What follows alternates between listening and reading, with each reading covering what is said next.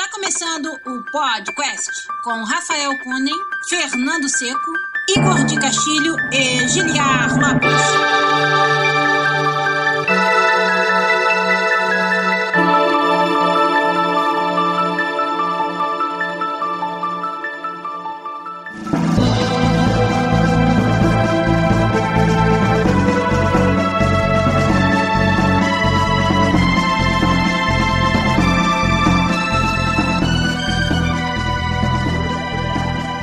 Podcast na área, galera! Estamos de volta mais uma vez com vocês nesse que é o único podcast onde você conversa em português com profissionais da indústria de games internacional. Eu sou Giliar Lopes, produtor dos games da série FIFA aqui na Electronic Arts em Vancouver, no Canadá. E hoje, no canto oposto ali de mim, ele, meu amigo, programador na EA Motive, só que agora em Vancouver, Fernando Seco. Tudo bem, Fernando? Olá, olá, bom dia, boa tarde, eu acho. Galera já conhece aí ó, o Fernando Seco de outros carnavais. E aqui em cima, o nosso convidado especial do episódio 244 hoje, o meu amigo Ilapso lá do Baixo Frente Soco, um dos meus podcasts preferidos, o Carlos Pivoto. Tudo bem? Beleza, prazer imenso aqui tá sendo o recheio desse sanduíche aí de Fernando com, Enche, com enche, Giliar. enche, enche, rapaz. Deixa eu desligar isso aqui, que a minha esposa, minha esposa já está apavorada aqui. Né? É isso que a gente vai fazer na frente da câmera mesmo, é? Pô, começou bem. hein? Começou bem. Cara, ó, muito legal ter você aqui. Já faz um tempo que eu ouço o conteúdo de vocês. Sei que você ouve o podcast também, que a gente já conversou em off. E acho que hoje, um assunto que você trouxe pra nós, você sugeriu pro podcast e que vai dar muito caldo. Então, seja bem-vindo. E aí, conta pra gente. Fala pro, pros nossos ouvintes, pra galera que tá assistindo a gente ao vivo já no YouTube. Fala do seu background, tanto profissional quanto também no mundo dos podcasts. No profissional aí eu sou engenheiro de computação, eu não trabalho com jogos especificamente, eu trabalhei com desenvolvimento de software até 2015, aí fiz um ano sabático disso e em 2016 atuei de novo até o final do ano passado. Hoje eu trabalho sobretudo na área de educação, ensino superior, eu sou professor e coordenador de uma instituição aqui no, no Rio de Janeiro, de alguns cursos de graduação de engenharia de computação, engenharia de software, dou aula para crianças e adolescentes Legal. de pensamento computacional. E aí a gente trabalha isso programando jogos, tipicamente com os garotos, e usando alguns robôs meio específicos para esses propósitos educacionais. Olha. E aí a gente geralmente acaba criando jogos com linguagens visuais, né? E aí são tipicamente clones de jogos antigos ou coisas que estão na moda hoje em dia, para ir já despertando aí, né? Criando os Fernando Secos e Giliardes do futuro aí que vão. Esse Aí, faz isso não, Pivoto. Eu trabalho também desde, eh, na verdade, há cinco anos, né? Eu trabalho no Crunchyroll, eu sou da equipe de localização brasileira lá. Olha que foda! Tô traduzindo uns animes aí já há alguns anos aí. Inaceitável. Inaceitável, né? Inaceitável. Inaceitável. E eu tô há, há dois anos trabalhando com algumas empresas, né, que foram se fundindo aí, na verdade, e eu agora nem sei mais qual é que tá comandando tudo. Empresas que trabalham com localização de jogos. Então eu trabalhei em alguns, algumas traduções de alguns jogos AAA aí. Conta um pra gente aí que você possa falar. O Final Fantasy XV. Olha só. O Final Fantasy XV eu posso falar porque tá nos créditos o meu nome, então dá pra falar, mas Você eu. trabalhou no Phantasy Star também, sei que traduziu burger, né? Fui eu que traduzi Burger, né? Fui eu. É. Fui eu que traduzi. eu, eu era o Burger lá. Cara, que maneiro. Eu não sabia desse lado da tradução Nossa, que você velho, trabalhava. Que foda, que massa, É, cara. o lance do Crunchyroll tem mais tempo, né? Eu tô lá desde 2013. Caramba. Tem cinco anos agora Genial, no começo do cara. ano, como editor, revisor e, e tradutor. Inclusive, ontem o Crunchyroll aqui no Brasil estreou na televisão. Eu até esqueci de ver, lembrei agora. Estreou num canal aberto aqui. E a, a questão dos jogos foi meio que por acidente, assim.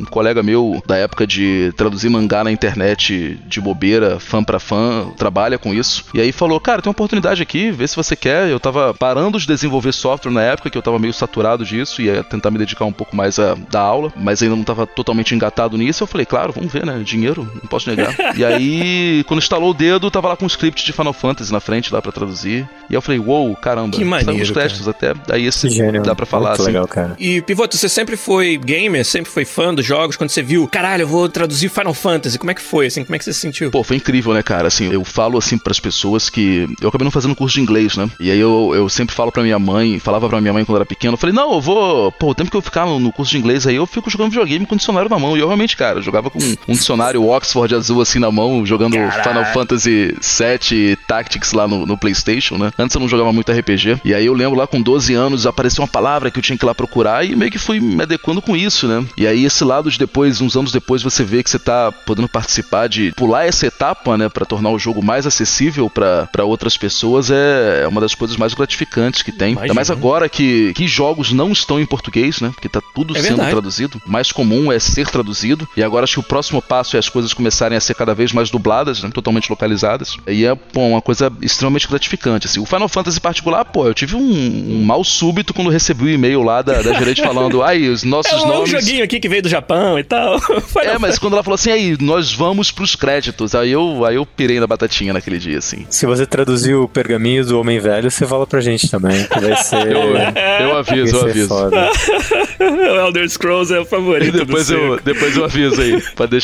Olha, já deu pra ver, né, Fernando? Porra. Que Pivoto vai precisar voltar e fazer um episódio sobre tradução com a gente aqui, cara. Só porque chamar. é muito interessante. Só chamar. É muito legal. Na verdade, quando a gente entrou em contato em off, eu fiz o convite. O Pivoto mandou oito assuntos diferentes que dava pra fazer episódio. O deles era tradução, era assim. É. E aí a gente acabou escolhendo um outro pra falar hoje aqui, que eu acho que vai ser muito interessante também. Mas você já deu uma palhinha de como é que funciona aí. A gente, cara, com certeza vai ter que fazer um sobre tradução. Mas fala pra gente também sobre o Baixo Frente Soco um pouquinho. Claro. Como é que é a história do, do, do podcast aí pra galera. E onde que eles encontram o podcast pra ouvir. O Baixo Frente Soco foi uma iniciativa de dois colegas de faculdade meus, o Pedro, abre aspas, ninja inimigo, e o outro Pedro, abre aspas, mestre Splinter. Nós estudávamos na mesma faculdade, né, na UFRJ. Até um era um ano mais, mais eh, na frente da gente, né, o, o ninja inimigo. Era veterana de vocês. É, não, é, nós somos veteranos dele, no caso. Ah, tá, ok. O Ninja Inimigo tá até hoje, o Mestre Splinter agora ele mora lá em Madrid, tá lá comendo paella e tá trabalhando em alguma empresa lá que eu não lembro qual é, fez um MBA lá, não tá mais conosco. A partir do segundo episódio eles me convidaram pra ser um convidado, aí no terceiro episódio eles me convidaram pra ser o convidado. aí hoje eu, hoje eu sou o que mais gravei de todo mundo, assim, eu tô lá Entendi. até hoje. Ou seja, fez o caminho contrário do Rafael Cunha, que foi de, de sócio pra convidado agora. É, pois é. Aí o Baixo Frente Soco começou assim, um pouquinho de nada antes do podcast. Sim. Dois meses, talvez. A gente tá lá no baixofrentesoco.com. É o mesmo site há oito anos. Então, se você quiser ver um pouco da internet de 2010, é só acessar o nosso site, que é a mesma coisa, o mesmo layout, as mesmas ideias de CSS pré-bootstrap, Fazendo tudo lá. site, porra. Nunca Tem foi. tempo de ficar, ficar fazendo site, porra. Absolutamente nunca foi modificado. A gente tá chegando aí no, no trecentésimo episódio, tá com um mês atrasado do 299. Eu passei por uma crise de edição aqui que perdi coisa e vou ter que refazer. Agora é, a gente vai lançar aí o 299, o 300 e vai dar um reboot na franquia pra repensar aí o nosso formato, o nosso esquema de, de pautas e tal. É, tem muita coisa que até vocês são muito muita inspiração pra gente. Eu acho o, o jeito de vocês abordarem os temas, o formato muito incrível. Eu falei em outras oportunidades com o Giliar que podcast virou a minha rádio na- nos momentos de FIFA e tal. e a gente vai dar essa vai dar essa rebutada aí, provavelmente daqui a um mês, um mês e meio, pra recomeçar. Mas a gente tá lá no baixofrentesoco.com, de vez em quando fez umas transmissões aí. Geralmente quando a gente faz transmissões, a gente faz meio maratona. Então a gente fez uma maratona pra zerar o Superman 64. Foi o pior dia da minha vida. Caralho, vocês você tem dado melhor pra fazer mesmo. Tá na internet isso aí. E teve uma outra que foi o segundo pior dia da minha vida, que a gente maratonou a primeira parte do Sonic 2006, Nossa. que é um jogo incrível, todo mundo sabe. E é, assim, às vezes são, são sábados onde a gente convida pessoas a, junto conosco, terem os piores Você dias ainda de suas convida a gente pra fazer isso. Claro, claro. Claro, se é alguém pra se ferrar, vai se ferrar junto, Claro, né? né, cara? Misery likes company, né? É, Ah, cara. não, o William Carvalho falou, cara. Ninja inimigo, mestre Splinter, só nome de gente Só normal. normal, só normal.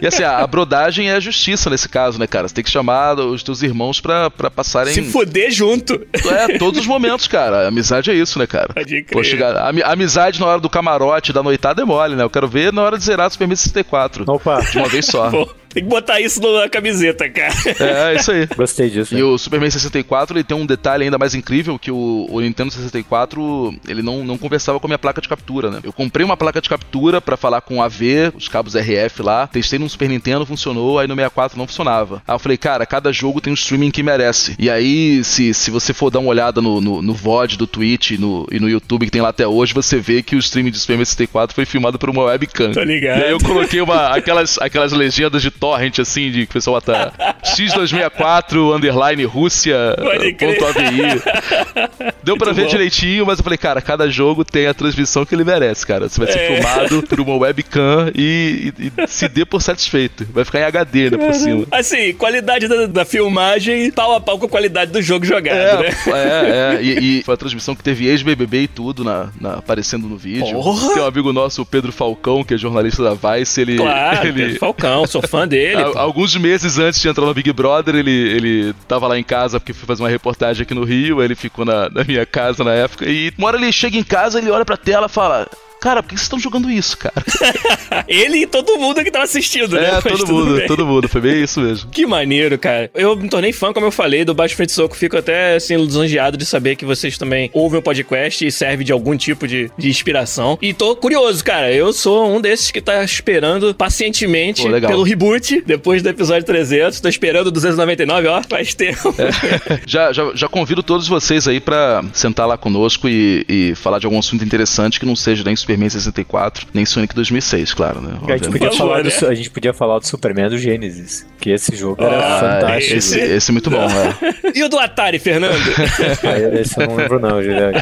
Galera do chat aí vai lembrar. O do Atari realmente é incrível. O do Atari tem momentos, Nossa. assim, fantásticos. Assim. Mas então, estamos aqui, cara, já deu pra ver que vai ser um episódio denso, com muita coisa legal e muita informação com Fernando Seco e Carlos Pivoto aqui, e com a galera do YouTube, né, no nosso canal youtube.com.br podcastbr, acompanhando ao vivo e participando via chat, trazendo perguntas e informações e hilariedade pra gente aqui. Então, quem já tá por lá, o Thiago Moraes, o Fábio L, o Emanuel Rutuski, que sempre pede pra gente mandar um abraço pra São Luís no Maranhão. Então, tá dado um abraço aí, Emanuel. O Ian Carvalho, o Fernando Seco tá participando também. O Leandro Guarese, Adriano Machado, Murilo Fernando Floriani, Murilo Floriani, é de casa já. O Elivelton Silva também. O Renan Tavares, o Samuel Deboni, o DNPD tá sempre aí. O Léo Saceron, o Léo, nosso patrono. O Ricardo Silva, que foi o primeirão. Santiago Lovera também, uhum. que já deixaram seus recados. Pessoal, vai ter que fazer scroll, pegar uma barra de scroll e ir pra cima ver os nomes dos Gilad falou é, agora, porque tem nome pra caralho, hein, gente. É, tem bastante gente, cara. Mas eu gosto, eu gosto de dar o shout pra galera que nos acompanha aqui, que esses são, esses são os, os firmes aí, os nossos ouvintes mais, mais chegados. E você que tá ouvindo a versão podcast, né, que o nosso querido editor Zabuzeta prepara bonitinho pro seu ouvido aí, pro pivoto também, quando ele tá lá fazendo, jogando a fifinha dele, você perdeu, perdeu essa transmissão vivo, perdeu a oportunidade de falar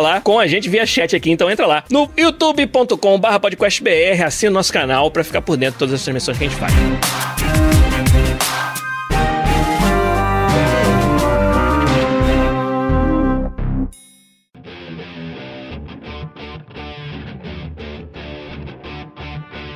Vamos começar então? Vambora? Vamos, vamos. Parece que já faz meia hora, né? Que a gente tá falando aqui, porque tem tanta coisa boa pra falar. Mas vamos rapidão dar uma passada naquilo que a gente fez, jogou, assistiu, leu, que vale a pena comentar. Fernando Seco, Eu... começa com você. Diga Sim, pra senhor. gente o que, que fez a sua cabeça essa semana. Puta, não fez minha cabeça, mas me deixou meio puto, mas tá bom. Eu fui ver Pacific Rim Uprising. Primeiro Pacific Rim, pra mim, foi muito, muito fantástico, assim. Sim. Traz tudo que eu, que eu gosto de mecha e anime num, num filme western, assim. Aí ontem fui ver esse, o Pacific Rim, eu falei, pô, vai ser massa, né? Quando acabou o filme, tinha um 10 moleques na minha frente, assim, tinha de 12 a 15 anos. Eles saíram muito empolgados, assim, pô, foi muito massa, não sei o que, é muito foda e tal. E você? Aí eu falei assim, puta. Tô velho. Esse filme, real, esse filme realmente não é pra mim. Mas é, é, que eles usaram uma premissa bem interessante, assim, se você assiste bastante anime, você vai perceber que um dos padrões que eles fazem é, eles criam um moleque meio genérico, que é novo, que qualquer um se identifica, ele é muito acima da média, e acontece acontecem coisas no anime que só as crianças, as pessoas mais novas podem meio que salvar tudo que tá acontecendo, sabe? E esse filme tenta fazer isso. Eu acho que até tentou... É igual Final Fantasy, né? Crianças salvando o mundo. Todos, é, Do jeito que eles fizeram, eu acho que ficou assim bem legal. Eu só acho que o script em si, o jeito que as pessoas reagem ou interagem umas com as outras é muito humor do Liga da Justiça, assim, sabe? Aí que assim, você vê que as piadas são sempre fora de hora, tem sempre fora de ritmo, é tudo muito raso, assim, em relação com as pessoas. E aí tudo que, por exemplo, acreditaria, digamos, tem uma menina, bem no começo do filme mostra que ela construiu o próprio Jäger dela. E daí a primeira, minha primeira reação assim, caralho, a menina fez o próprio Jäger, sabe? Sozinha, assim, from scratch. Ela deve ser um gênio, sabe? Então tudo que é acreditado por ela ser um gênio mostra que ela é só uma menina meio babaca, assim, sabe? Sabe? E aí é meio difícil associar ela com um gênio que consegue construir o próprio robô, sabe? E aí, assim, é tudo muito over the top, completamente diferente do anterior, né? Que o anterior tem muito sobre relações humanas e como eles têm que se unir para enfrentar os monstros e meio que acabar com as próprias barreiras de relação entre eles, assim, para superar esse problema. Enquanto ele, tipo, é, vamos pau nesses monstros aí, é isso aí. aí fica uma coisa bem assim, meio Power Rangers Transformers, assim, sabe? Tem muito, acho que é muita influência de Transformers mais do que Pacific Rim. E aí acabou o filme, assim, eu achei, é um filme bonito de ver. Tem umas coisas bem interessantes, eu achei que o plot é bem bacana. A maneira como o plot foi laid out para contar o que que tava acontecendo, achei que foi bem, bem, bem feito. Mas a maneira com que o filme desenrola não é muito legal. E aí, tava meio puto, eu cheguei em casa e comprei um livro chamado United States of Japan. Ó, United States of Japan. Que é a premissa onde o Japão e a Alemanha vencem a Segunda Guerra Mundial e o imperador japonês unleash the Ultimate War Machine, que é basicamente uma mecha, Caralho, que é um mecha. mundo distópico. E assim. aí o Japão ganhou a guerra sobre isso. Daí a história de, desse universo. Eu, eu não fui muito mais além disso, mas acho que, pelo que eu tô vendo, vai ter um moleque que o sonho dele é ser um piloto de mecha nesse universo. Tô gostando bastante, assim. Maneiro, e aí, eu, ainda ontem passei uma loja que tinha um monte de Gundam, fica lá uma hora, assim, tipo, ai, qual é que eu compro? Qual é que eu compro? Ah, eu não comprei nenhum. Porque você é pão duro pra caralho. pois é. Mas vale a pena ficar namorando o robô. Mas é isso aí pra mim.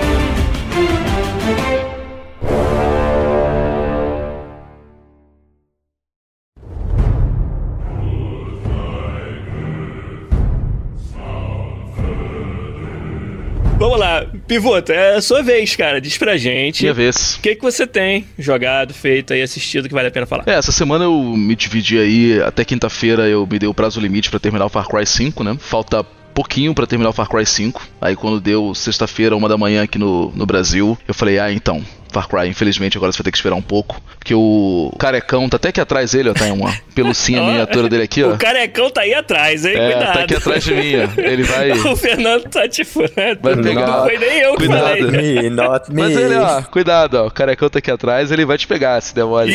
Se demora. Comecei a jogar o. Fui ver se o, se o Kratos ainda era o bom de guerra mesmo. Acho que eu tô quase terminando o jogo já, na verdade. Na real, eu só não terminei ontem porque dia de faxina em casa. Caraca. Tem que dedicar às vassouras e não aos machados. Quer dizer que de sexta, de madrugada, de quinta pra sexta até agora, tu quase terminou o God of War já. É, porque o que acontece? Eu fiz uma tática muito épica, assim. Sexta-feira eu dou aula de 7 até meio-dia e depois eu não, eu não tenho obrigação é, de coordenação no dia e tal, então acaba o dia de trabalho. Então eu falei, bom, pra dar aula às 7 horas, já são uma da manhã. Eu posso dormir 6 horas ou eu posso tomar umas latinhas de energético e dar aula. Caralho. Aí essa foi uma boa opção. Ah, pros alunos principalmente, hein? É, não, mas eu tenho um- uns alunos que já me chamam de professor monster, cara. Porque quando eu dou aula às 7 da manhã, às vezes, sexta-feira, eu já tenho essa mania de. Cara, de quinta pra sexta eu não vou dar aula sábado, eu tenho sexta-feira inteira pra dormir, então eu vou virar a noite jogando alguma coisa. Eu fiz muito isso ao longo dos anos. Eu joguei muito Bloodborne, assim. Caralho. Então eu joguei umas 4, 5 horas do God of, do, do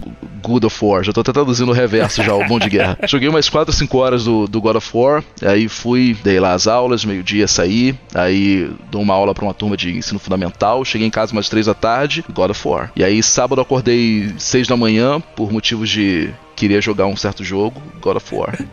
e aí eu acho, que eu, acho que eu tô com 18, 20 horas de jogo, assim. Muito provavelmente vou terminar hoje ou amanhã. Desculpa aí a gente ter atrapalhado.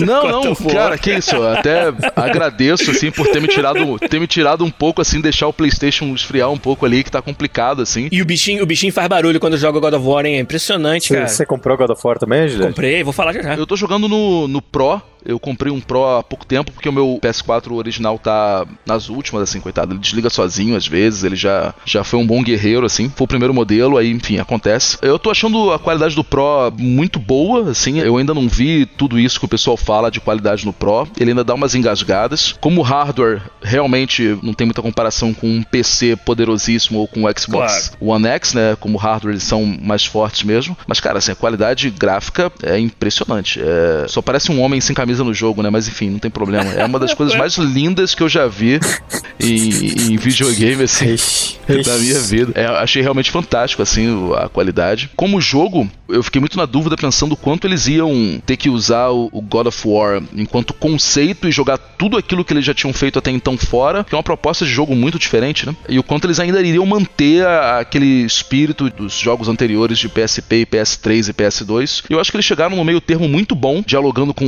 o, o assunto de vocês na semana passada. Tem bem aquela cara de jogo de ação da segunda metade aí da década, né? Tem crafting, tem, tem tudo aquilo que todo mundo vê nos jogos atualmente, mapa de, de habilidades. É isso que eu tava pensando também quando tava jogando, cara, é. que, porra, se tivesse jogado antes do episódio passado, ia ter mais um exemplo mais um e exemplo. um exemplo muito atual para falar. E é mais um desses jogos, assim, que você aperta o botão lá do, do pad do, do PS4 e sabe que vem um menu que tem um mapa, aperta R1 tem Companion, é, é, o menu do God of War do Far Cry não é tão diferente assim. É, e aí isso já fala muito sobre como a estética do, desses gêneros, né, o, do grande gênero de jogo de ação. Action Adventure, né? É, o Action Adventure se tornou isso, né, mas eu acho que eles chegaram no meio termo excepcional entre não ser um jogo mundo aberto e ao mesmo tempo ser um jogo com muita coisa para fazer. Tô achando Sim. bem incrível assim. E para não me prolongar muito nisso, em relação a outras coisas aí, descobri que eu definitivamente sou muito fã de reality show, onde as pessoas têm que fazer alguma coisa, porque minha esposa foi começar a ver Project Runway, aquele da Heidi Klum, e aí eu sentei aqui para ver e eu, cara, não entendo nada de moda, eu acho tudo sem graça, eu acho tudo coisa roupa de passarela que ninguém vai usar na rua. Mas eu acho, eu acho que como as pessoas estão produzindo alguma coisa e não é aquela coisa Big Brother de senta aí, espera a festa começar e fica fofocando sobre os outros. Eu acho realmente uma proposta de televisão muito incrível assim. Eu já tinha visto America's Next Top Model com ela e tinha achado bem interessante. E uns aí de tatuagem e sei lá, cara, eu acho que o, o, o próximo fundo do poço para mim é ver algum Jersey Shore da vida. Mas aí o pessoal não faz nada, né? Meio Big Brother. É, o Jersey Shore é tipo o Big Brother, só que bota mais gente mais maluca ainda. É, e, e, aí eu fico pensando, né, cara, quanto tempo não vai demorar até fazerem algum assim de game designers, né? De, de estúdios indie. Ah, sim, mas, porra, já, já, já vi essa ideia sendo jogada é. aí, nem sei se existe. Teve uns anos atrás que teve um negócio lá de, de é. Super Hero, que daí cada um é, ganhava. É, teve, do Stan Lee. É, cada um ganhava uma tarefinha pra, pra ganhar do novo Next Super Hero. Não, eu fiquei pensando assim, quanto, quanto não, não, não poderia rolar algo de tipo, ah, a Valve tem aqui essa tal de franquia Half-Life que a gente não quer desenvolver, mas a gente vai fazer um reality show com 16 estúdios indie e que apresentar o melhor MVP de Half-Life 3 vai ser contratado Cara. e vai desenvolver o jogo, sabe? Falei, cara, é viável, né, cara? Reality show serve para muita coisa, cara, né? Cara, imagina, isso aí explodir a internet, cara. É. Ia virar só uma discussão de game design, isso é interessante. Ah, talvez, é, é. Todas as vezes que tem que falar sobre jogo, toda a parte técnica é ignorada, assim. Ó, o Fernando defendendo. Não é verdade. É verdade. É verdade. é, um, é uma discussão de game design e arte, praticamente. E ninguém ia sair com um design foda e ninguém ia saber como fazer aquela porra. Não, mas eu acho, eu acho que é o seguinte, funcionaria como reality show se o entregável final de cada estúdio tem que ser um MVP. Você tem que ter programado. Aí sim, Programei aí aqui, é, aí você dá a limitação, ó, o engine é um Real ou é qualquer um, ou tem que ser um engine aí da Valve, sei lá como é que é. E tem que ter programador, tem que ter música, tem que ter. E, e se demora, e se for o caso, você tem 16 MVPs de Half-Life 3. Já que é um reality show, você entrega os 16 MVPs pro público e daqui a um mês a gente seleciona um vencedor e esse estúdio vencedor vai desenvolver, sob vai tutela aqui da um Valve. spin-off de mobile. pode ser, pode ser também, sempre pode. Nesse assunto do reality show que você faz alguma coisa, Fernando, você, você é, curte Masterchef, você assiste, que é uma, uma febre, eu, né, eu cara? assisto, é, não. Eu gosto bastante do Food Network em geral, eu gosto muito do Iron Chef América e Iron Chef Japan. Acho muito divertido. Tipo, depois de um tempo assistindo, acaba virando tudo muito parecido. As pessoas acabam usando os mesmos patterns de outros episódios pra fazer alguma coisa, assim. E acabou que não tem nada mais de, de encantador. Tem um reality show que eu realmente gosto, mas é pela maneira com que ele é apresentado, que é um reality show da Netflix, original, chamado Terrace House, que aí é uma casa no Japão com um monte de japoneses morando junto. São três meninos e três meninas em geral, pessoas de qualquer idade, né? Só que a coisa mais legal é você ver a interação entre eles, e, tipo, a parte de respeito, de sociedade, cultura, e aí tem bastante mostrando, por exemplo, Tóquio, as, as prefeituras de Tóquio, os caras trabalham em várias coisas simples. E aí sim mostra bastante do dia a dia de cada um, porque eles moram na casa, mas eles têm que continuar trabalhando, sabe? Sim, e aí você vê a coisa dos valores, aí tem um cara que não trabalha muito e todo mundo fica, puta, esse cara não trabalha, velho. Quem é que não trabalha, sabe? O cara ficando puto porque o cara não trabalha, assim, sabe? Todo mundo fazendo pressão pra ele achar um trabalho, coisa assim. E acaba que é um, porque você falou assim, é, é, um monte de gente fazendo um monte de coisa e ao mesmo tempo tem a relação deles dentro da casa, assim, sabe? Eu acho que é bem legal, assim. Eu, na verdade, todo mundo que eu conversei sobre isso gostou muito. Inclusive tá na terceira temporada agora. A segunda não é muito legal, mas a primeira e a terceira são bem boas. Mas eu adoro reality show, é foda.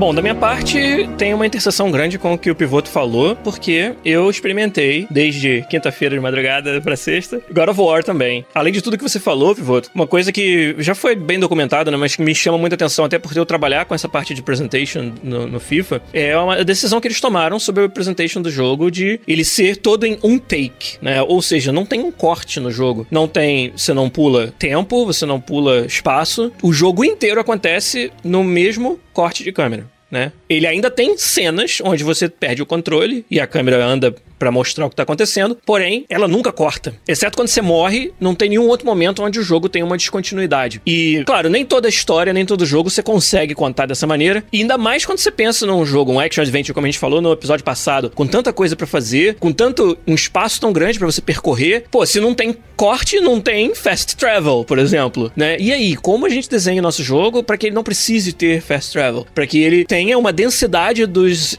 elementos no, no environment para você nunca estar tá andando a esmo sem ter o que fazer ou o que olhar. E eu acho que, além de um achievement fantástico de presentation, esse jogo é um achievement fantástico de level design. De conseguir fazer com que o mundo inteiro do God of War esteja interconectado de uma forma você consegue contar uma história inteira de, sei lá, 20 horas, quantas horas tem o jogo, num take só. E isso é, é impressionante. Eu nunca me ocorreu de fazer algo assim num game. E se tivesse me ocorrido, eu provavelmente ia pensar que não era possível, porque você não ia conseguir manter manter o interesse, manter a história fluindo, o jogo acontecendo. Pô, então eu não vou poder dar um fast forward na história, não vou poder, entendeu? Usar de ambientes muito vastos para fazer fast travel. E eles resolveram todo esse problema, tipo, eles assumiram esse compromisso, que é um, um risco, algo muito difícil desde o começo. E eu tô achando fantástico, além de todos os outros atributos que esse jogo tem, essa parte da presentation dele e do level design. E eu tô, cara, assim, babando pelo que eles fizeram no God of War atualmente. É o que o Lucas Lima comentou aqui, né? Que até quando você tem momentos de fast travel, você mantém o mesmo plano de sequência no jogo, né? Porque Exato. É, o cenário que tá mudando ao seu redor e você tá lá ainda. E achei impressionante também, cara, não tem loading no jogo, assim, é, quando você morre, por exemplo, você vai pra uma tela preta com dicas, mas é, já aparece assim, aperte X para continuar. E eu fico comparando com quando Bloodborne saiu há, há três anos, né, em 2015, que tinha uns, tinha uns loadings que você podia ir fazer café e voltar, que tava no loading ainda, que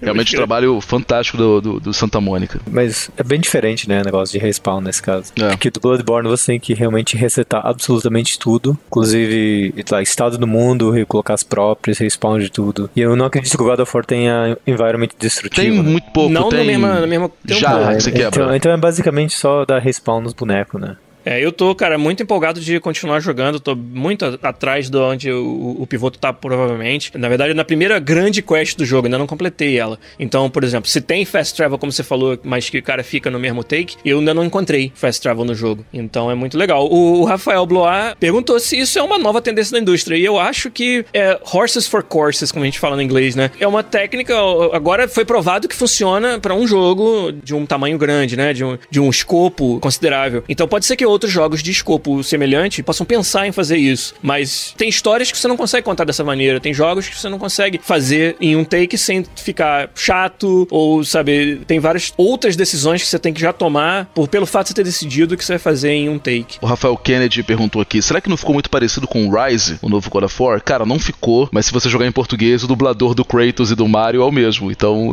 nesse sentido, ficou igual. O dublador do Mario é da Nintendo? O Não Mario.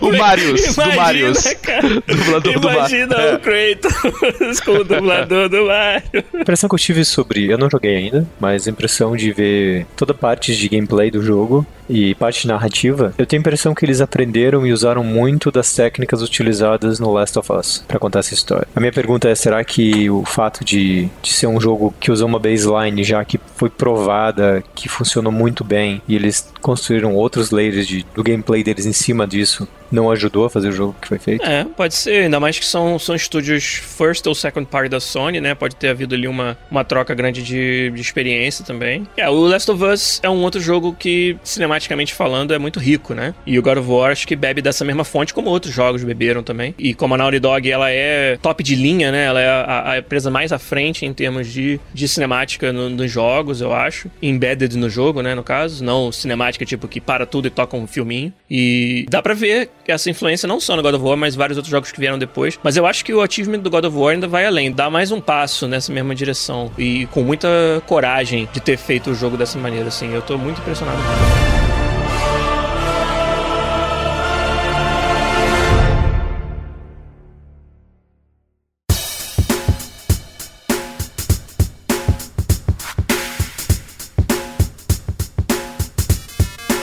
Vamos então para, finalmente, o assunto principal do podcast 244. Chegamos aqui. Como eu falei lá no começo, o Pivoto mandou um monte de assunto maneiro que dava pra fazer, cara, série de, de episódios contigo aqui. E com certeza a gente vai fazer pelo menos mais um sobre tradução, porque já deu pra ver que dá muito caldo. Beleza. Mas o assunto de hoje é algo que é muito atual e interessante, eu acho, no, no design de games. E vou ler pra vocês quase que verbatim o, o que o Pivoto escreveu pra gente quando ele sugeriu. Tá até aqui no meu celular, tá no Telegram, né? A gente bateu papo ali. Vou, vou falar pra vocês vocês como é que foi a descrição dele do, do assunto que a gente vai falar. que foi, Seco?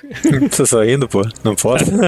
Olha o tema, hein? Como gerir o sentido de urgência do jogador nos jogos de hoje que tem cada vez mais side quests inchados de conteúdo. Como que você faz o jogador se sentir pressionado pelo tempo ou pela urgência daquilo que tá acontecendo no mundo e que ele precisa lidar? Aí nas palavras do pivoto, que quando ele jogou o Red Dead Redemption em 2010, ele sentia muito mal de fazer qualquer side quest. Por quê? Porra, cara, minha família tá sequestrada, eu, sabe, eu tá sofrendo e eu vou ficar aqui, sabe, resolvendo o problema. Pegando galinha no mato, entendeu? Pro fazendeiro fazer festa de testículo da galinha, sabe? Testículo da galinha.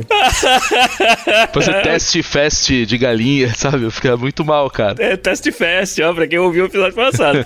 e aí no Mass Effect, já não sentia isso, porque você sabia que os Reapers iam chegar, mas cada side quest, ela tava contribuindo pro esforço da guerra contra os Reapers, né? Idem em Far Cry 5. Tem um monte de coisa acontecendo, aquelas vans passando com prisioneiros, mas você sabia que cada coisa que você estava fazendo ali estava contribuindo para a resistência vencer no final. Então, cara, assunto super maneiro pra gente falar com muitos exemplos, com certeza que a gente vai poder trazer como que os jogos podem fazer melhor essa sensação de urgência ser despertada no jogador. Então, Pivoto, o que mais que você pensa sobre esse assunto? Que outros exemplos ou como que você acha que os jogos podem fazer um trabalho melhor nesse, nesse lado? Para elaborar um pouco a, opinião sobre o Red Dead, né? Acho que o, o que pesa é, no caso do Red Dead Redemption, que foi, acho que foi o jogo que mais me cativou naquela geração, junto com Last of Us, nesse sentido de história e narrativa, foi o seguinte: começa o jogo e você lá controlando John Marston. Eu fico com receio de dar qualquer spoiler, porque eu acho que é um jogo que esse ano muita gente vai revisitar, ou pela, pela emulação Sim, do 4K do Xbox ou pelo 2, né? Mas sem spoiler, então, o jogo começa, você é John Marston, sua família está sequestrada e você tem que libertar sua família.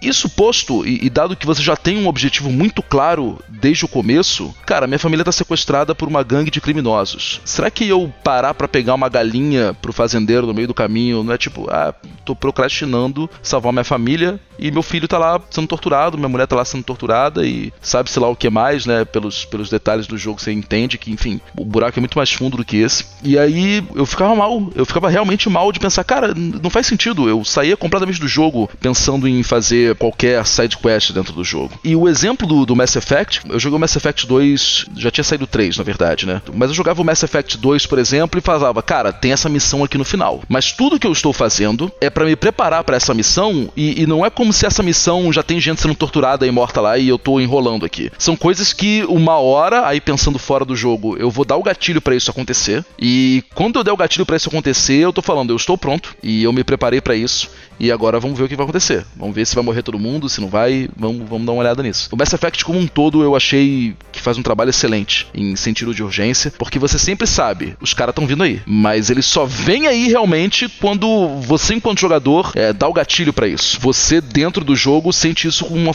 coisa bem orgânica, como sendo algo, cara, tudo que eu fiz até agora foi para me preparar para chegar nesse ponto. O próprio God of War agora que a gente, enfim, quando eu te mandei a mensagem não, não tinha sido lançado ainda, né? Exato. O God of War é a mesma coisa. Eu posso ir direto ou eu posso fazer várias coisas no meio do caminho, mas essas coisas no meio do caminho cumprem perfeitamente o objetivo que não é o primário para um dos personagens, mas é o primário para o outro, que é deixar um legado ali, que é, enfim, ter um preparo, sem dar spoiler aí, mas acho que quem jogou consegue captar bem aí qual é o objetivo real do Kratos no jogo. Tudo que você faz é para isso, é para você se preparar e, e para você realmente estar tá contribuindo para a história. Coisa que no Red Dead Redemption, infelizmente, eu achei que faltou um pouco Sim. e que tem jogos como, por exemplo, um GTA 5 da vida, que ele vai por uma outra vertente que é simplesmente não te dá nenhuma grande urgência. Exato. É, o jogo começa, você tem lá os três personagens, eles estão vivendo as vidas deles, você vê missões que claramente são missões que fazem a história do jogo andar, mas não tem nenhum grande objetivo durante boa parte do jogo e você não sente que tá enrolando para chegar no, no, objetivo do jogo. Você tá lá vivendo e acontecendo até que uma hora a história te prende, te fisga e você tem que seguir aquela, aqueles eventos cronológicos, né? É, então já, são três abordagens razoavelmente diferentes de não ter urgência ou de ter uma urgência que na verdade vai ser engatilhada na hora que você quiser, ou de ter uma urgência que é uma proposta que acaba te deixando mal como jogador, né? O Heavy Rain não é um jogo que tenha side quests, por exemplo. Mas se eu tivesse feito qualquer coisa no Heavy Rain fora do caminho padrão da história, eu também ia me sentir muito não mal. Não faz sentido naquele Porque jogo. Porque tem lá né? uma criança, não faz sentido naquele jogo. Fallout né? 4. Fallout 4 é outro exemplo. Exatamente. Tu sai da Vault na pilha de achar teu filho. A última coisa que você vai fazer é ir atrás do filho, sacou? Chegou lá, É. porra, agora eu vou, vou andar no mundo, sacou?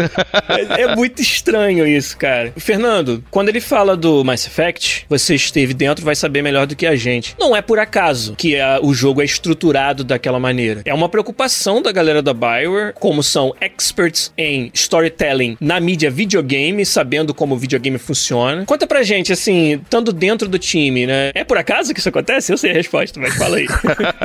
Não é não. É bem interessante ver o Piotr falando, porque em todos os exemplos que ele deu, você tá querendo criar um sentido de urgência numa mídia que você não necessariamente quer forçar o jogador a, tipo, num open world, forçar o jogador num caminho, porque a ideia dos open world é, tipo, você ter, explorar ele, né? Curtir e Parte aproveitar da, da, aquele da mundo. diversão é você poder fazer o que quiser. É, eu acho que no caso do Mass Effect, planejamento inteiro foi feito no sentido que o jogo é mais linear, mas que ninguém lhe falou, é todo planejado para você ter esse- o sentido de urgência também é balanceado pelo sentimento de que por mais que seja existe uma urgência, você precisa ser forte o suficiente para combater aquilo, sabe? Então tem sempre esse balanço onde, por exemplo, no Mass Effect 3, você pode pensar, puta, eu vou querer matar os Reapers, mas eu não tô forte o suficiente. Então eles te dão uma ideia de quão forte você tá pra combater os Reapers, assim, sabe? E isso é uma coisa bem interessante, que teve, teve um design bem. A couple of redesigns nesse negócio, porque você quer explicar que o mundo vai acabar, mas é tipo. ou que talvez o mundo vai acabar se você não fizer nada, mas ao mesmo tempo é aquela coisa, você não é forte o suficiente ainda, sabe? Você tem que fazer alguma coisa pra você ficar forte. Mas na medida que quanto mais você espera, mais coisa você vai perder, mas quanto mais forte você ficar, mais chance você tem de ganhar. Então tem esse, essa coisa que é bacana, que é dar escolha pro jogador de onde ele quer investir, sabe? Se ele quer ir no senso de urgência pra tentar ser o herói imediato e ganhar, ou se ele quer realmente juntar forças e ir pelo caminho mais safo, assim, sabe? Investir no caminho que ele acha mais adequado, que mais, tem mais chance de ganhar, mas que ao mesmo tempo tem, vai ter vários sacrifícios, sabe? Então é um balanço bem difícil de, de, de fazer, mas eu acho que o que conseguiu fazer isso no Mass Effect, na verdade, foi o fato que o jogo foi mais linear, sabe? Que quando você entra no mundo open world, assim, é muito impossível você dizer pro jogador, olha só, você pode fazer o que você quiser, mas tem que fazer tal coisa agora, senão o mundo vai acabar, sabe? Tipo... Conflitante. É, destrói. O Dragon Age sofreu um pouco disso também, pelo fato de que bastante feedback era, ah, vamos querer explorar, o jogador quer explorar, o jogador quer ter mais conteúdo, quer mais coisa pra fazer. E ao mesmo tempo, é um mundo onde tem um cara lá querendo invocar o Satanás, sabe? E vai acabar com o mundo inteiro, sabe?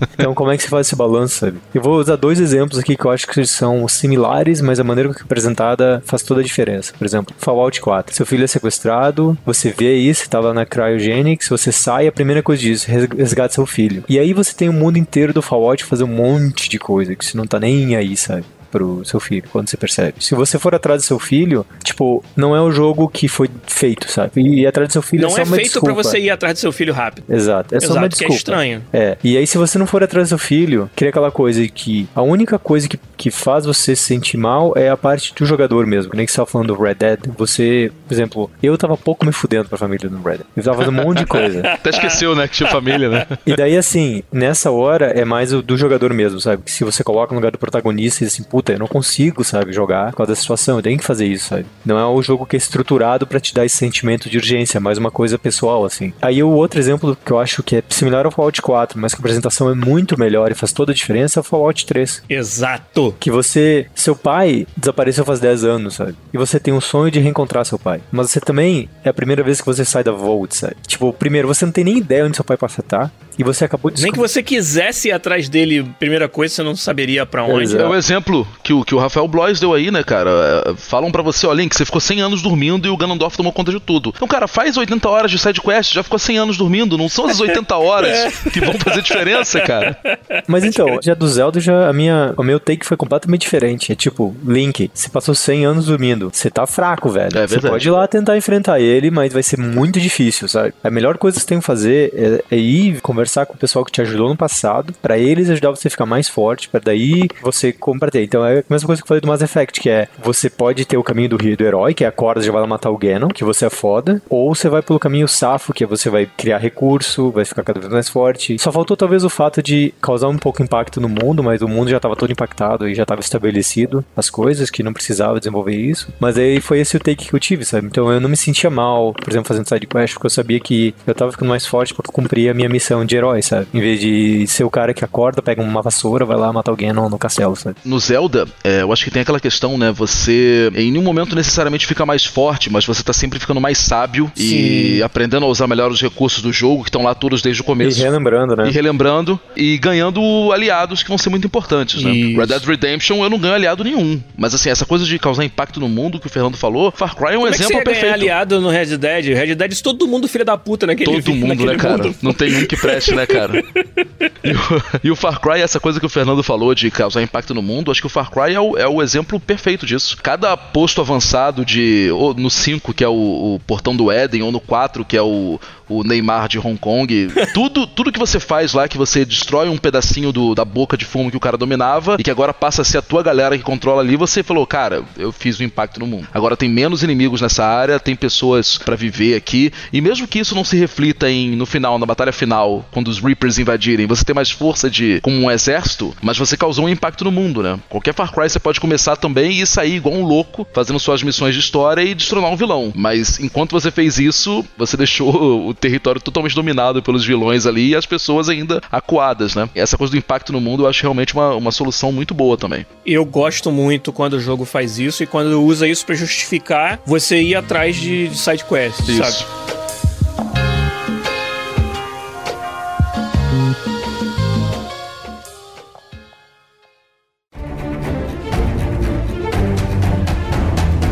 Outra coisa que eu queria trazer, quando você fala da main quest de um jogo, você precisa realmente pensar em evitar esse fenômeno que a palavra que ficou famosa aí um tempo atrás, que é a dissonância ludonarrativa, que é quando você é, o que você joga e o que a história conta estão em conflito direto. Então, na main quest eu concordo que é difícil, ou você tem uma main quest que se presta a isso, como por exemplo, eu quero achar o meu pai no Fallout 3, mas eu não sei onde ele tá, então a melhor forma de fazer isso é explorar o mundo, né? É procurar coisas no mundo. Mesma coisa do Link, eu concordo, do Breath of the Wild é um excelente exemplo. E outras main quests não se prestam a isso, como o caso do Red Dead. Mas e nos side quests e em outros momentos do jogo, será que a gente não poderia fazer um trabalho melhor de dar urgência ao jogador? E será que não falta só um pouquinho de coragem dos desenvolvedores de fazer o tempo valer algo nos jogos? Vou dar um exemplo do que eu tô falando e que foi muito surpreendente pra mim e o Seco vai saber porque ele desenvolveu esse jogo, participou. No Deus Ex Human Revolution, o primeiro do reboot dessa franquia, tem uma quest logo no começo onde os developers foram muito corajosos. Você logo na primeira, uma das primeiras coisas que você tem que fazer, ah, tem uma situação com reféns no lugar tal e se você demorar muito, os reféns vão morrer. Eu como jogador, e aí olha a dissonância do narrativa aí, eu olho pra isso e penso, porra nenhuma, vai matar refém o caralho, eu vou lá fazer essa quest a hora que eu quiser, o jogo funciona assim, né? E aí É. você tá fazendo outras coisas, explorando o hub principal do jogo, e aí vem outra mensagem no rádio. Lembra daquela quest dos reféns? Ainda tá rolando, é melhor você ir lá antes de dar merda. E, cara, você como jogador tá tão acostumado a não ter que dar bola pra isso que você fala, ah, foda-se, porra nenhuma. E aí daqui a pouco vem a mensagem, porra, Jensen, você demorou demais e os reféns morreram. E aí eu,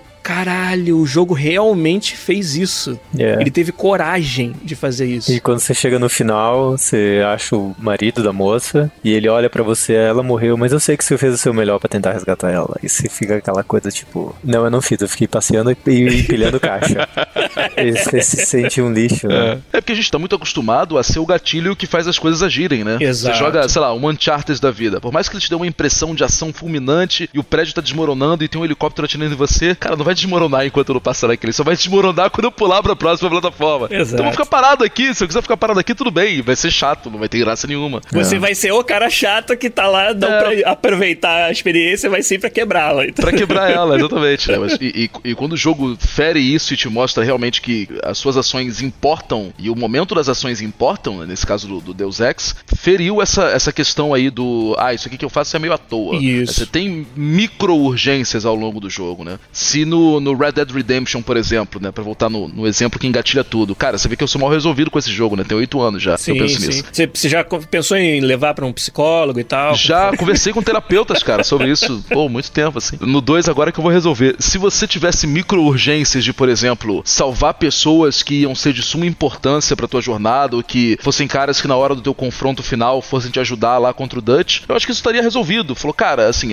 minha mulher vai tomar um tapa na cara a mais, meu filho vai tomar um chute agora na barriga, mas se eu salvar esse cara, na hora que eu for lá ajudar eles de vez, eh, vou estar melhor resolvido, assim. Isso contribui pra você, para você ver significância nas tuas atitudes, né? E aí, num- num- voltando pro Far Cry da vida, né? Pra esses, essa, essa família de jogos. Os caras te dão missões do tipo, ah, tem uns reféns que estão presos lá no território do fulano e que são de muita importância pra resistência e eu preciso que você vai salvá-los. Beleza, vou lá, mas antes eu vou caçar um urso. Depois que eu caçar dois ursos, aí eu vou lá salvar os caras, assim. E os caras são lá parados imóveis da mesma forma. né? É, mas é que a estrutura do jogo é conflitante, né? Porque é, open world, se, se você forçar o jogador, que de toda a estrutura que é feita, acaba que, por exemplo, se imagina se esses caras morressem, sabe? E fossem É, removidos do jogo. Você ficou mais fraco, o jogador vai ter menos conteúdo. Então, quanto mais o jogador explora o mundo, menos conteúdo ele tem, entende? Acaba que a estrutura de open world, na minha opinião, que existe hoje, ela não é feita pra você viver uma experiência impactante. Ela é feita pra você se divertir e fazer esporro, sabe? Então, voltando um pouco assim, se eu fosse, por exemplo, imaginar Baldur's Gate, o primeiro Baldur's Gate, como sendo um open world, sabe? Tem companions que você pega no começo do jogo que algumas coisas vão acontecer no decorrer do jogo, se você tem eles, você não necessariamente acha que a culpa tem a ver com eles. Uhum. Mas quando você chega no final do jogo, você descobre que vocês eram spies pro Império, sabe? E eles te ferram feio, sabe? Até no final eles te traem e atacam tua porta, sabe? Que é outra parada corajosa pra caralho que nem todos os estúdios têm coragem de fazer. É, mas assim, uma coisa que, que eu acho que foi até hoje, eu gosto muito do Baldur's Gate por causa disso, é você continuou fazendo tudo no jogo, na verdade você teve algum conteúdo adicional, inclusive, por ter esses caras no grupo, e no final, numa das boss fights, você continua tendo o mesmo conteúdo, só que com um twist, sabe? Então quer dizer que eles não removem conteúdo do jogo por matar gente ou nada, sabe? Se você tem mais, você tem a mesma quantidade de conteúdo, se não mais, e no final até você tem, tem uns twists. Eu acho que essa, essa é o balanço que é mais difícil conseguir, sabe? Porque se a gente tá falando num jogo onde as pessoas esperam, no mínimo, jogar 100 horas, open world, assim, é, é o mínimo que as pessoas esperam jogar, e você tem que ter conteúdo bacana acontecendo, conteúdo que não é repetitivo, e o fato de você dar esse sentido de urgência, às vezes remover elementos do mundo, é por causa dessa urgência, acaba se, quanto mais jogador explora o mundo, menos conteúdo ele tem, acaba sendo totalmente conflitante com o design desses jogos? Conflitante. Você tá punindo o cara por fazer aquilo que o teu jogo se propõe a fazer. né? Exato. Exato. Você tá deixando ele na situação, eu vou imergir nessa história e fazer o que se espera do meu personagem, ou eu vou aproveitar o jogo do jeito que o jogo é, sabe? É, se fossem emergências cíclicas, como por exemplo, ah, tem um no Zelda, tem um recurso aqui que só vai aparecer durante o dia. Ah, eu perdi, tá de noite, mas eu posso voltar amanhã. Eu acho que aí não tem problema, né? Isso É é. um artifício, né? É um artifício.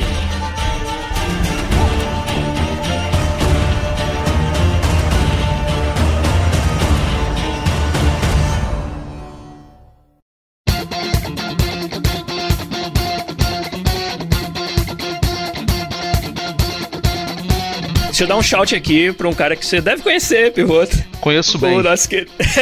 o nosso querido Bruno Maia, Killerazos, lá do Baixo Frente Soco, tá lá no chat também, conversando com a gente, acompanhando. E o, o Rafael Blois, ele tá trazendo várias contribuições interessantes pra conversa. Ele falou de mais um jogo onde essa questão da urgência, ela tá embedded no sistema, ela tá construída no loop de gameplay fundamental, que é o Persona 5. E talvez até outros Personas antes, que eu não lembro. Mas o 5 com certeza é assim. Você tem lá uma data limite pra algo acontecer acontecer em cada capítulo do jogo. E, cara, é muito interessante esse metajogo no Persona 5 de gerenciar o seu tempo dos seus personagens naquele mundo. Eu vou fazer relações interpessoais, eu vou fazer aprendizado para subir minhas stats, eu vou fazer luta no, vamos dizer, no hub lá de dungeons infinitas do jogo para obter recursos e experiência, entendeu? E eu tenho aquele tempo finito para resolver um problema no capítulo que vai dar game over se eu não resolver. E essa é outra parada corajosa de fazer no jogo. Bem vida de aluno mesmo, né, cara? Ó, data tal, entrega do trabalho, se entregar é zero, hein, cara. Exato, cara. Mas esse jogo de fazer o balanço disso é muito interessante no Persona 5 e é, eu acho que é a grande graça, porque, é, tudo bem, é um jogo bem feitinho, colecionar os personas é,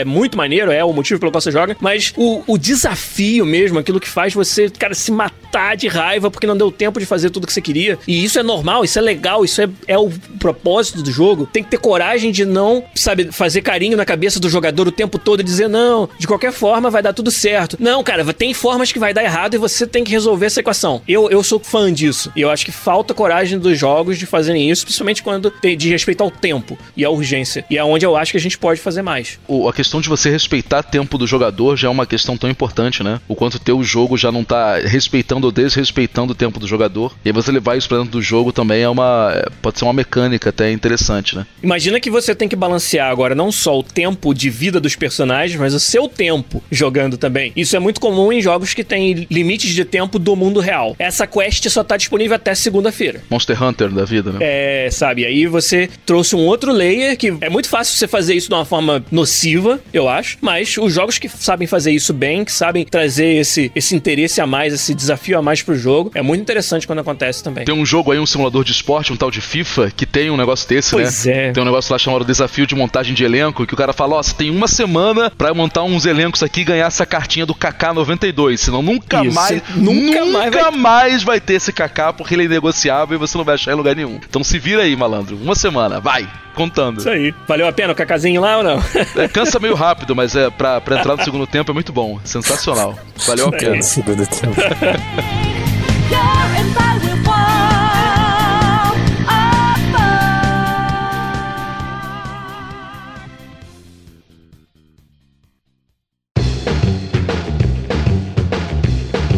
tem um, cara que eu tô muito curioso para ver como é que vai gerenciar isso e que eu acho que, conhecendo os trabalhos anteriores da empresa, eles têm tudo para fazer muito bem, que é o Homem-Aranha, agora em setembro. Qualquer que seja o objetivo do Homem-Aranha, ele não vai ignorar, não deveria ignorar uma pessoa, sei lá, sendo assaltada num beco em Nova York. Sim. Então não importa se o mistério tá no topo da, do Empire State vai explodir o prédio, não importa se o Carnificina vai jogar a Mary Jane do topo do prédio, cara, o Homem-Aranha não pode deixar uma pessoa morrer no meio do caminho de bobeira, assim. Hum. Então é, é, eu acho que essa questão das, das micro-urgências, o pessoal da Insomnia, que se estiver trabalhando nisso lá no, no Homem-Aranha, tem de tudo pra ser uma coisa bem legal, assim. E é, e é o tipo de jogo para você fazer o jogador se sentir mal se ele ignorar uma coisa desse cenário, desse sentido, assim. Ou até da game over, cara. É, ou até da game over, assim. Eu acho que é uma. Eu acho que é um jogo, assim, que. Primeiro que é o, é o grande jogo que eu tô esperando para esse ano. Acho que até mais do que eu tava esperando o God of War e o, e o Red Dead, porque super-herói, né? Desde moleque sou muito fã. E eu acho que esse jogo pode começar o universo videogameístico da Marvel no, nos videogames aí de uma forma é, Tomara diferenciada. que faça isso. O Elivelton Silva, né, nos lembrou mais uma vez que Homem-Aranha é a especialidade de um cara que a gente tá com saudade dele, Rafa Kunen. Onde você estiver, cara, volta. Na verdade, a gente vai lançar, a gente vai lançar o Rafa como DLC no episódio que vem. é... Nova meta no feito, uma volta é. do Rafa. DLC. Vão ser vários trechos do Rafa que o Zabuzeta vai cortar aí de episódios anteriores do acervo e vai colocar comentários específicos do Rafa. Gostei da ideia, hein? Sobre... Só a risada dele já vale.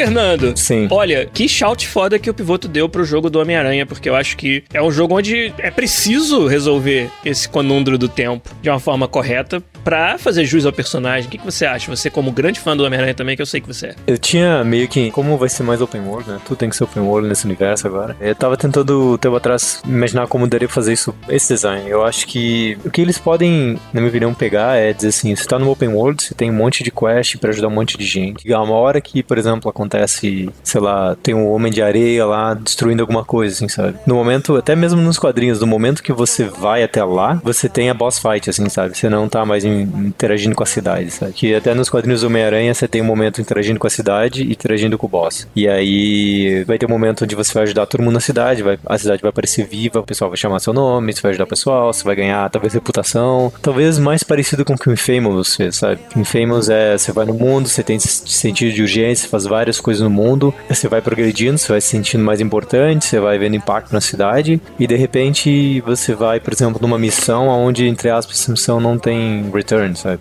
Que na verdade Sim. é a boss fight. Eu acho que vai ser mais esse caminho que eu acho que eu gosto pra caralho de Infamous, acho que a estrutura do mundo deles é genial e eu acho que eles vão fazer uma coisa mais parecida com isso, sabe? Porque eu acho que funciona muito bem no sentido é. que a gente tá falando de urgência, de impacto, de impacto na cidade e ao mesmo tempo quando você tá numa área de boss, você, você tá concentrado naquele, entre aspas, puzzle, né? Que tem sempre uma coisa diferente lá dentro. Que já pensou realmente ser open road totalmente, né? A Mary Jane te liga e fala: Ó, oh, o Shocker tá destruindo aqui tudo aqui no, no, no bairro de SPTO, eh, você tem que vir aqui ajudar. Ah, beleza, tô aqui no Queens, vou fazer nada e amanhã eu passo aí, sabe? Ele já destruiu Manhattan inteira, né? Não tem como. Eu acho que tem, tem um potencial muito legal se eles usarem determinados gatilhos que são próprios da história do Spider-Man nesse jogo. Por exemplo, a própria reputação dele enquanto herói, vilão, vigilante. Sabe, se você fazer sidequests, contribuir para uma melhor reputação, que é parte do plot para você chegar onde você quer chegar. Eu não consigo fazer o meu objetivo lá do final se eu não tiver uma reputação suficiente. E aí as sidequests se tornam a forma que você faz isso. É. Por exemplo, se o inimigo final do jogo fosse o Craven, por exemplo, né? O Craven, nos quadrinhos, ele entra no mundo do Homem-Aranha querendo caçar o Homem-Aranha porque ele é um caçador e ele quer caçar esse homem animal. Só que se ele nunca ouviu falar do Homem-Aranha, o que, que ele vai aparecer no jogo, né? Ele vai lá, Exato. isso, né? É uma coisa assim, né? Exatamente. Eu acho que tem vários gatilhos aí que eles podem usar. E eu confio, cara, tô, tô com o pivoto nessa, que eu confio na Insomniac para fazer algo que faça jus ao personagem, que é muito importante nesse jogo, com certeza.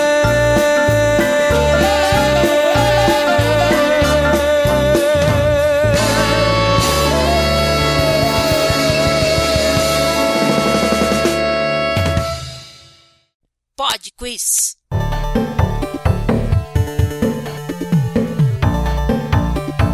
Pod Quiz Musical chega aí! Feature exclusiva de quem ouve a versão podcast do podcast, como vocês já sabem. Então, essa semana, como eu falei, jogo até fácil, porém um trecho incomum e isso tornou difícil. Vamos ouvir Zabuzeta para quem não está lembrado, o Pod Quiz Musical da semana passada, por favor, toca aí.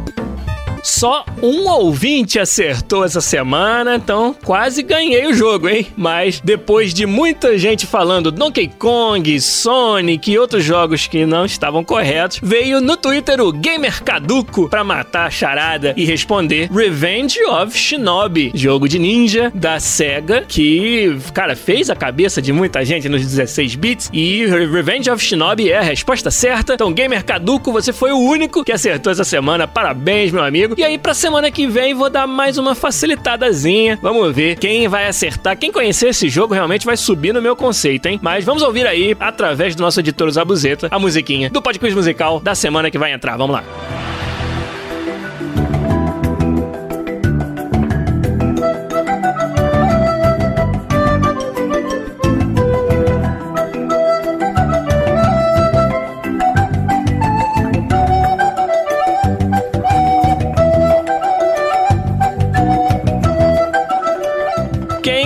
Acha que conhece esse jogo, é só mandar um tweet no arroba podcastbr ou deixar um recado lá no podcast.com.br na página do episódio 244.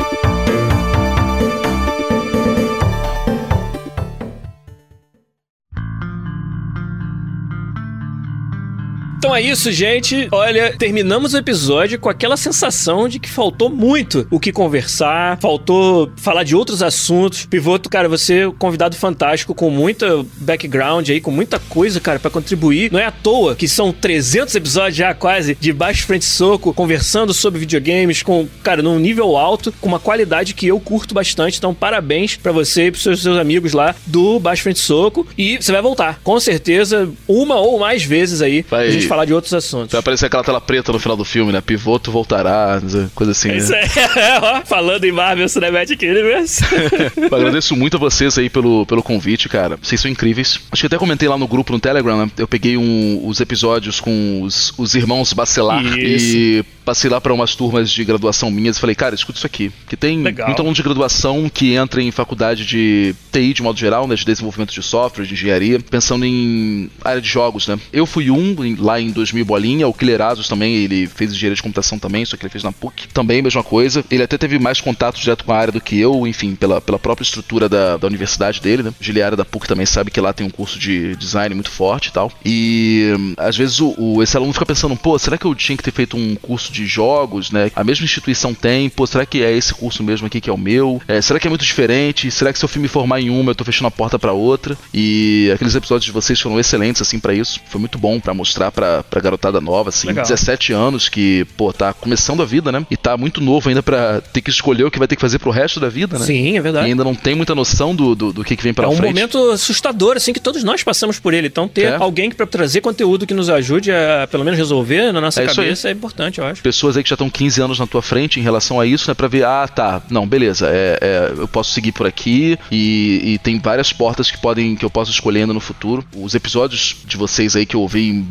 batelada, assim, 50, 60, 70, eu vi. Caralho. Na verdade, eu, eu ouvi 90, né? Eu ouvi 90 episódios em, três semanas, arrumando o nosso escritório aqui, organizando uma coleção de revistas. que Eu fiquei. louco, cara. Eu fiquei ouvindo aqui, organizando as minhas coleções aqui, Pivoto, catalogando. você quando coloca uma parada na cabeça, você não dorme, né? Tipo, God of War, 20 horas em dois dias. É, no, no caso, teve, é, é porque teve, teve um dia que eu fiquei organizando o escritório aqui, que eu virei noite também e fiquei ouvindo o podcast direto. Botei na, Puta merda. naquelas ca- aquelas caixinhas de Bluetooth e aí eu já tava meio que, que mnemônico assim, podcast na área, galera! Estamos de volta mais uma vez nesse que é o único podcast onde você conversa em português com profissionais da indústria internacional. Eu sou Giliar Lopes, produtor das séries FIFA e aqui Muito bom. É, o dia que Tava- tem tava- cara. o pivoto vem e faz igual, cara. Ninguém nem percebe a diferença. Tava, tava bem assim, já eu falei, ah, não, já, pô, já tô no, tô no ritmo, já assim. Cara, Genial, cara. Oh, Pode ter certeza, assim, que vocês hoje, assim, são o grande podcast, o grande conteúdo em, em áudio Pô, valeu, de, cara. de games aqui em português, né? E é o único com profissionais da indústria internacional. E aí, sobre o, sobre o BFS lá, tá com 300 gravados, é que tem um, um cara que tem que editar, que tem que terminar e de Aham. resolver. É, lá não tem sabuzeta, assim, tem, tem só é, o pivoteta pra, pra resolver mesmo. Então, tô... pivoteta, muito bom. Pivoteta. De onde eu venho, anotações. ele, ele, ele ouve isso, pensa logo que, É, né? gatilhou, gatilhou, é, ati- ati- ativei um, ativei um gatilho aí. Pô, muito obrigado pelo convite mesmo, cara. É, tô à disposição. No que precisarem aí, estamos juntos. Mais hora, menos hora, Giliara, eu vou te encontrar num tal de boleiragem aí também, que eu fiquei sabendo, né? Vai ter uns papos aí, uns clássicos cariocas aí, de muita gente falando Boa. sotaque. Acho que o seco no boleiragem ia ser incrível, cara, porque um monte de carioca falando e ia ficar muito... Muito cercado por esse sotaque aí que Seco, ele adora. só tem aqueles baixinhos que ficam querendo fazer skill move no, no lado do campo e não fazem gol. Tá precisando de um zagueiro, entendeu? Pra chegar lá e botar ordem na casa. Eu, eu cheguei a pensar que você ia falar. Tem os baixinhos que ficam dando beijo na Xuxa. Pai pra mãe, pra você. Também. Tá precisando, tá precisando de alguém do sul, assim, né, cara? Que é meio zagueirão, É, assim, né, tá cara? precisando de um zagueiro pra botar ordem naquela porra lá. Cabelada. E assim, já quero convidar vocês aí pra gravar com a gente futuramente. Na nova fase, quem sabe? Nova, nova fase aí, né, no nosso rebutão aí. A gente vira e mexe, às vezes recebe e-mail também de garoto aí de 17, 18 anos, falando, pô, tô pensando em entrar na faculdade, não sei o que eu faço. A gente responde assim, mas, pô, a gente não é da área de jogos, nenhum lá acabou sendo, todo mundo foi se enveredando por desenvolvimento de software, né? A maioria fez engenharia de computação. Tem um dos nossos caras lá que é designer e ele teve uma empresa própria de jogos por um tempo, mas agora foi, foi se aventurar em outras coisas, assim. Mas da mesma forma, como a gente falou no episódio lá com o Rafael e com o Felipe, cara, tem muita interseção. Tem Muita interseção, muita cara. coisa que pode ser aproveitada, né? E assim, a- a- agora que o, o- o movimento, a indústria de jogos aqui no Rio tá começando a crescer, tem umas ruas ali no centro do Rio que tem prédio que tem três, quatro estúdios indie, as coisas estão acontecendo, estão andando. Eu acho que vocês trazerem a experiência internacional de vocês, hoje ainda mais importante do que jamais foi, porque hoje tem cada vez mais profissionais que estão trabalhando aqui, que estão galgando um nível profissional e um nível pessoal para às vezes tentar uma posição fora e é importante ver essa experiência até para você sentir qual é a lacuna do ponto de, de, de indústria no Brasil e fora também. Sim, cara. Esses são muitos dos motivos pelos quais a gente faz. É, para mim, eu fico super feliz de saber que tá sendo útil, que tá, tá servindo de inspiração. É só por isso que a gente faz mesmo. Dou o tempo aqui pra isso. E olha, o convite já tá aceito pra participar lá do Baixo Frente Soco. Eu vou, vou curtir bastante. Boleiragem também a gente se esbarra por aí. Quero ver Fernando lá também. Fernando Seco, obrigado, cara, pelo seu tempo nesse domingão aqui em Vancouver. Cinco Sol pila. finalmente resolveu dar as caras e a gente aqui dentro de casa gravando podcast, mas Cinco pila, cinco pila. Cinco pila cobre Você tudo. sempre. Você nunca cobra, você só fala isso e É. deixa cá. Mas então é isso, gente. Obrigado a todo mundo que acompanhou aí no chat. A participação foi fantástica. E participação fantástica do nosso convidado, Pivoto, também com a gente aí. Mas o podcast fica por aqui. Um abraço pra todo mundo. Gira Lopes também se despede de vocês. E até semana que vem com mais um podcast. Tchau.